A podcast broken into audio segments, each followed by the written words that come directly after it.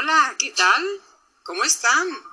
Lo prometido, hoy trataré el tema del reino de Dios, porque es como una semilla.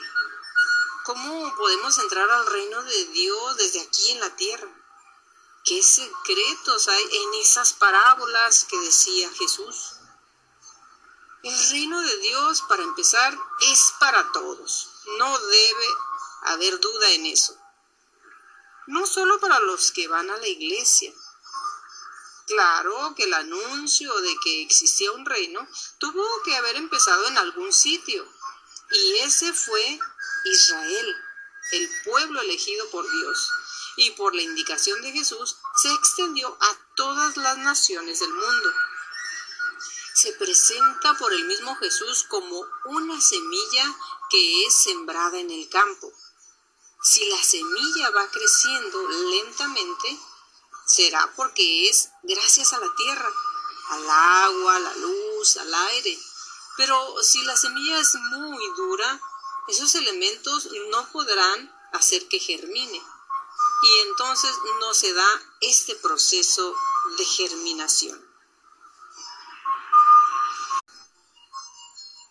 Una vez que la semilla se siembra, empieza a absorber el agua y va formando una raíz que absorbe todos los nutrientes de la tierra.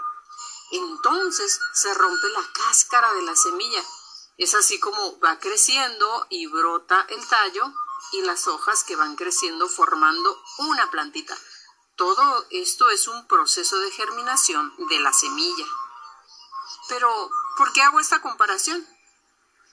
Porque esa semilla en el campo es como esa palabra de Dios en el corazón del ser humano. Primero, la recibimos, la escuchamos, pero depende de nosotros que esa palabra vaya creciendo y de fruto. Si nuestra alma es tan dura como la semilla que no permite entren los nutrientes a ella, tampoco nosotros podremos crecer en la fe y dar frutos buenos.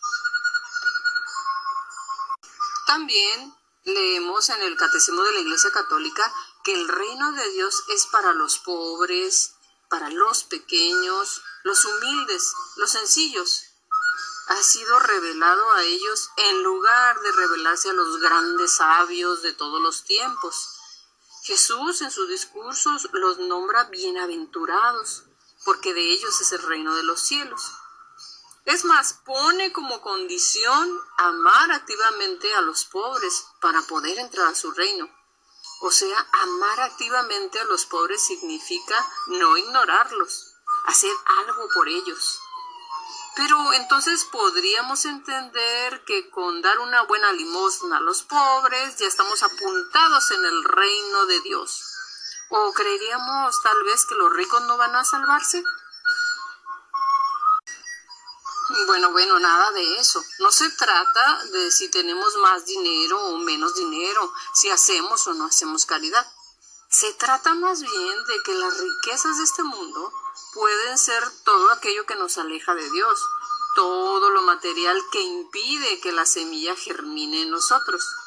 El preferir un evento social antes que a Dios, el preferir un programa o una serie de televisión antes que a Dios, o el impedimento para entrar al reino de Dios sería todo el apego a las cosas materiales antes que a Dios.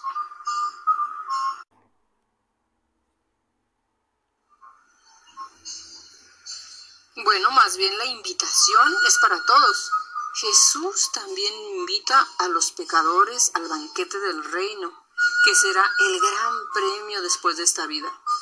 No viene a llamar exclusivamente solo a los buenos, a los que siempre están en el templo, pero les hace ver que tiene que haber conversión. Les muestra la gran misericordia de su Padre hacia ellos y la inmensa alegría que se vive en el cielo cada que un solo pecador se convierte.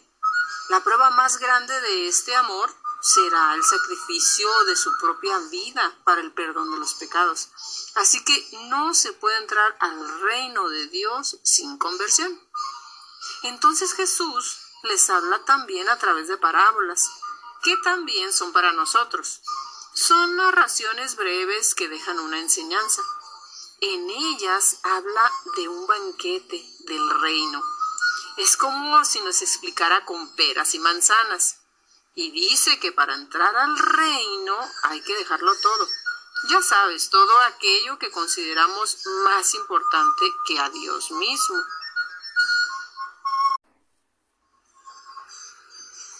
Así, en las parábolas están secretamente Jesús y la presencia del reino.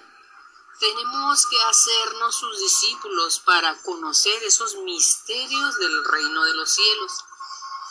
Habrá personas que escucharán estas parábolas, pero no las entenderán y no les servirá de nada. Recuerda que hay que ser sencillos para entenderlas. Y finalmente, junto con la palabra que aceptemos, están los hechos. No podemos ser indiferentes a las necesidades de los demás. Si queremos entrar en el reino de los cielos, hagamos que germine esa semilla. Y pues bien, hasta aquí. En el siguiente episodio no te pierdas la charla sobre la transfiguración de Jesús.